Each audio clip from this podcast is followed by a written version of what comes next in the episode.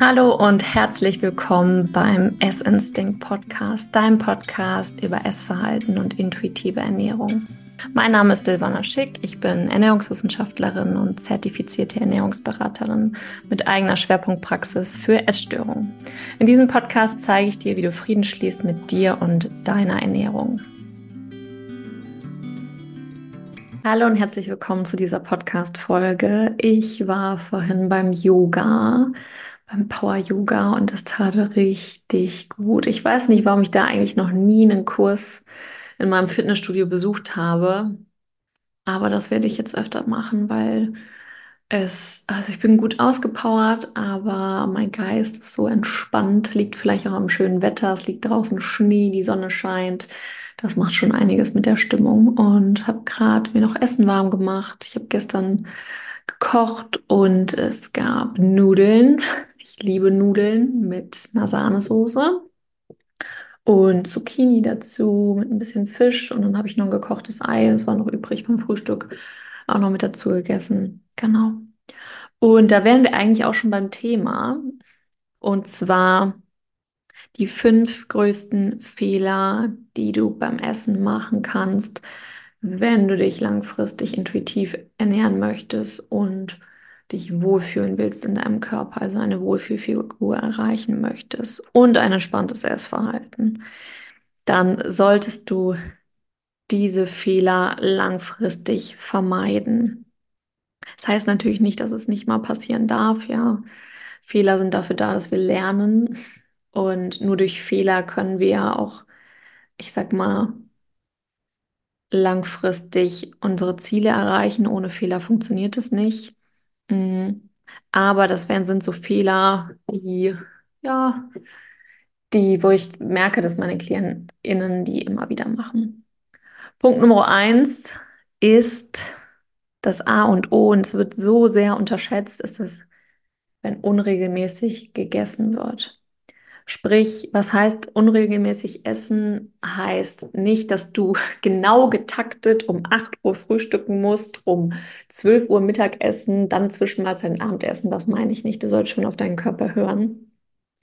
Aber unregelmäßig essen meine ich, mal gibt es gar kein Frühstück, dann gibt es mal nur zwei Mahlzeiten, dann mal nur eine, dann snackst du dich durch den Tag. Also wenn das extrem schwankt, ähm, dann und du noch nicht auf deinen Körper so gut hören kannst, also du noch nicht so gut wahrnimmst, wann habe ich eigentlich Hunger und wann bin ich satt. Wenn du da schon komplett im Game drin bist, dann ist das kein Problem, dann kommst du auch damit zurecht. Aber gerade für den Anfang ist es für dich und für deinen Körper einfacher, wenn du regelmäßig isst.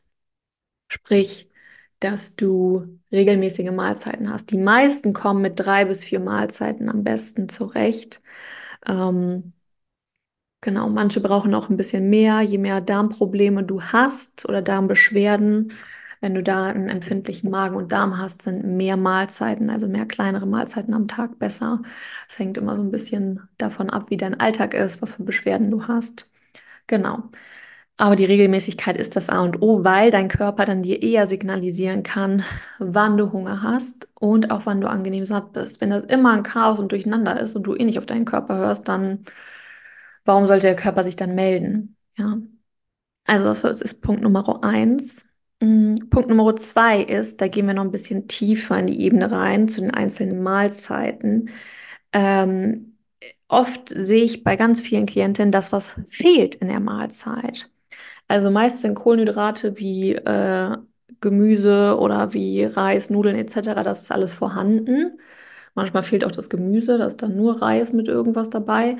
Und davon wirst du nicht satt. Also das heißt, es fehlt ganz oft Fett und es fehlt ganz oft Protein. Und wo haben wir das drin? Fett haben wir in Öl, in Nüssen, in den Soßen, ähm, auch äh, manchmal in Proteinquellen wie Käse etc. Ähm, das sind Fettquellen, Avocado. Ähm, die definitiv was ein Geschmacksträger ist, also einfach das Essen viel leckerer macht und damit auch deine Sensoren, deine, deine Wahrnehmung, wo du schneller merkst, ah, okay, ich bin jetzt satt. Wenn das fehlt, musst du einfach viel mehr von dieser Menge her essen, die du da hast, um wirklich, dass eine Sättigung eintritt. und du bleibst auch länger satt. Mm, genauso mit dem Protein. Also Protein, Eiweiß, wo haben wir das drin? Klassiker, Hülsenfrüchte, in Fisch, in Fleisch, in Eier, in Joghurt, in Quark, in äh, zum Teil auch in Haferflocken und auch in Nüssen. Ähm, genau, also dass davon es muss nicht immer eine Eiweißquelle sein. Oft mache ich das auch so, dass ich mehrere Eiweiß- und Fettquellen kombiniere. Gerade zum Beispiel, wenn man einfach nur einen langweiligen Salat hat, dass man da sagt, hey, ähm, da kommt auf jeden Fall noch, da kommt ein Feta mit rein, da kommt ein Ei mit rein, ein bisschen Kerne mit rein, Nüsse mit rein, noch ein bisschen Avocado. Klingt total viel, ja, wo viele, viele sagen, oh mein Gott, das ist viel zu viel. Da bin ich ja sofort pappsatt von. Aber es ist ja das Ziel, dass du davon satt werden sollst. Das heißt nicht, dass du eine ganze Avocado, einen kompletten Block Feta, fünf Eier, ähm, das ist in, ich sag mal, in kleineren Mengen, ähm, macht dich das unglaublich satt und zufrieden. Und wo du sagst, hey, jetzt habe ich vielleicht ein paar Stunden Ruhe. Mhm, genau, also Fett und Protein, wenn das fehlt, weil viele denken, oh, das hat ja so viel Energie und ich will ja Kalorien einsparen und ich will ja nicht zunehmen. Aber wenn das fehlt, das holt dich im Laufe des Tages eh wieder ein. Entweder snackst du dich dann durch, hast dann mehr Heißhunger, isst von anderen Dingen viel mehr. Ähm, genau, also du hast damit nichts eingespart. Das ist auch der falsche Weg, die falsche Herangehensweise des Ganzen. Was der dritte Punkt wäre, ist die Mengen vorher schon einzuschränken in Form von, ich nehme einen kleineren Teller, ich nehme eine kleinere Gabel oder einen kleineren Löffel. Ich ähm, packe mir ganz wenig drauf, wo ich denke, okay, damit kann ich abnehmen.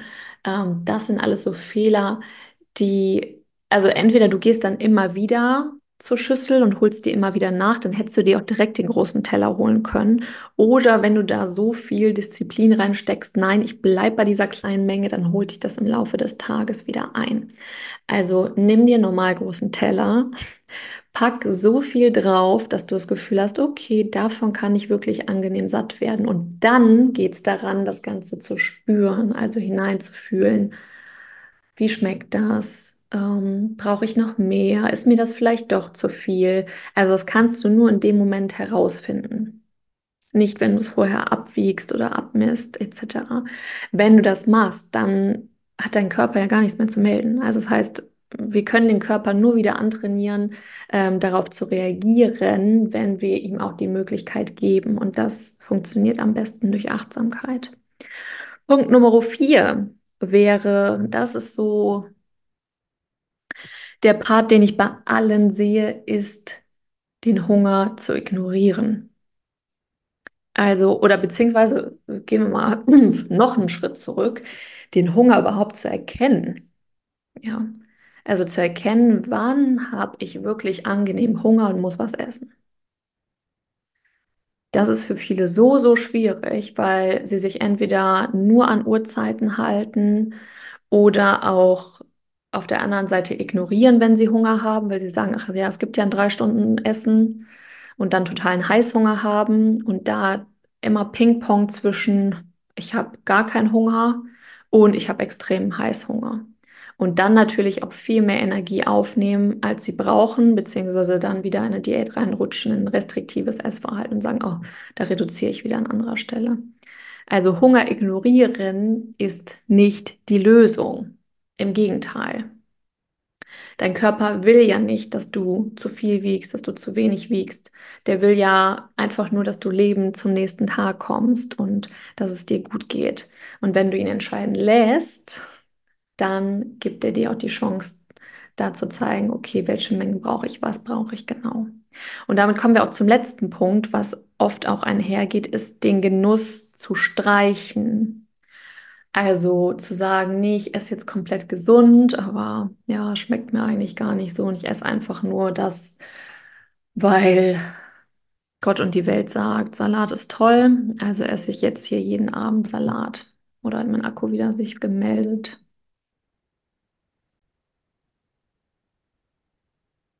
Also Genuss zu streichen, nur um sich gesund zu ernähren, ist auf Dauer auch nicht gesund. Denn Genuss ist ein ganz wichtiger Part. Also, wenn du jetzt jeden Mittag deinen Salat isst, obwohl du gar keine Lust auf diesen Salat hast, kann es langfristig dazu führen, dass du irgendwann aus dem komplett ausbrichst und dann dich überisst oder einen Essanfall hast oder sobald du dann mal Sachen isst, wo du eigentlich Lust drauf hast. Auf der anderen Seite, nur nach dem Genuss oder dieses, worauf habe ich jetzt gerade Lust, nach diesem Prinzip zu gehen, also zu sagen, oh, ich brauche jetzt äh, Nachos, ich brauche jetzt Pombeeren, ich brauche jetzt eine Pizza, ich brauche jetzt Süßigkeiten. Oh, das ist ja alles so toll. Wenn ich das ja alles essen darf, dann kann ich das ja alles essen. Und das, ah, das ist auch keine intuitive Ernährung. Also sich da mit allem voll zu stopfen, nur weil ich es mir jetzt erlaube, ist da auch der falsche Weg. Also da hörst du natürlich auch nicht auf dein Bedürfnis, sondern da ist einfach nur dieses, ja, ich kann es ja essen, also esse ich jetzt einfach. Aber was du gerade brauchst und was dich sättigt, was dir gut tut, hast du damit ja komplett außer Acht gelassen. Also Genuss ist sehr, sehr wichtig, parallel zu dem, was macht dich satt, was tut dir gut, um so gesehen zu vereinen. Zu sagen, okay, gut, ein Salat, der ist jetzt fertig da an der Theke und den hole ich mir in der Mittagspause einfach, weil es schnell geht und weil es mich satt macht. Aber der reicht nicht ganz aus, der ist so ein bisschen fad, sage ich mal. Also, weiß ich nicht, kaufe ich mir noch einen Block dazu und packe mir den Feta damit rein, damit ich ein bisschen satter werde. Als Beispiel. Also das beides zu vereinen oder sag, ich hole mir einen Nachtisch, äh, irgendwie einen Schokoriegel, da habe ich richtig Lust drauf. Ähm, das darf beides parallel existieren, weil oft sehe ich es bei meinen KlientInnen, dass sie diese gesunde Ernährung nicht lange aushalten, weil es zu extrem ist. Dann ist dieser Salat, da ist dann kaum was an Dressing dran, ähm, schmeckt überhaupt nicht.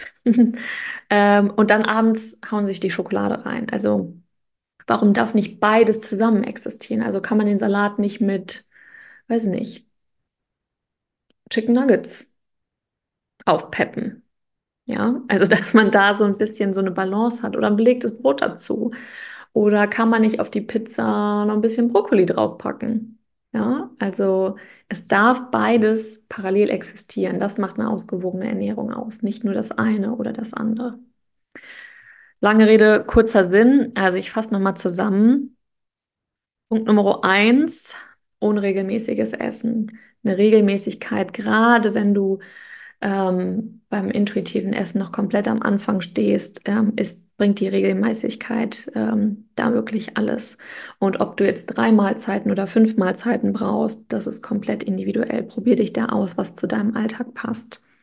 Zu wenig Fett und Eiweiß in den Mahlzeiten wäre Punkt zwei. Ähm, also dazu schauen eher das Prinzip des Hinzufügens, zu sagen, okay, worauf habe ich Lust, darauf habe ich Lust, ist da irgendwie Fett und Eiweiß drin, kann ich noch was hinzupacken, das mich irgendwie satt und zufrieden macht, okay, füge ich hinzu, zack, habe ich eine ausgewogene Mahlzeit. Punkt Nummer drei ist, Mengen vorher schon einzuschränken. Also da extrem minimalistisch zu sein mit den Mengen. Besser wäre es, mehr zu nehmen und dann zu gucken, hm, war es vielleicht doch zu viel? Lasse ich was übrig? Aber dich nicht dadurch kleine, kleines Besteck oder kleine Teller schon vorher einzuschränken. Und Punkt Nummer vier ist, deine Gefühle oder Emotionen zu ignorieren. Also gerade Hunger zu ignorieren und zu sagen, nee, es gibt ja bald Essen, nee, ich habe keinen Hunger, ich habe keine Zeit dafür.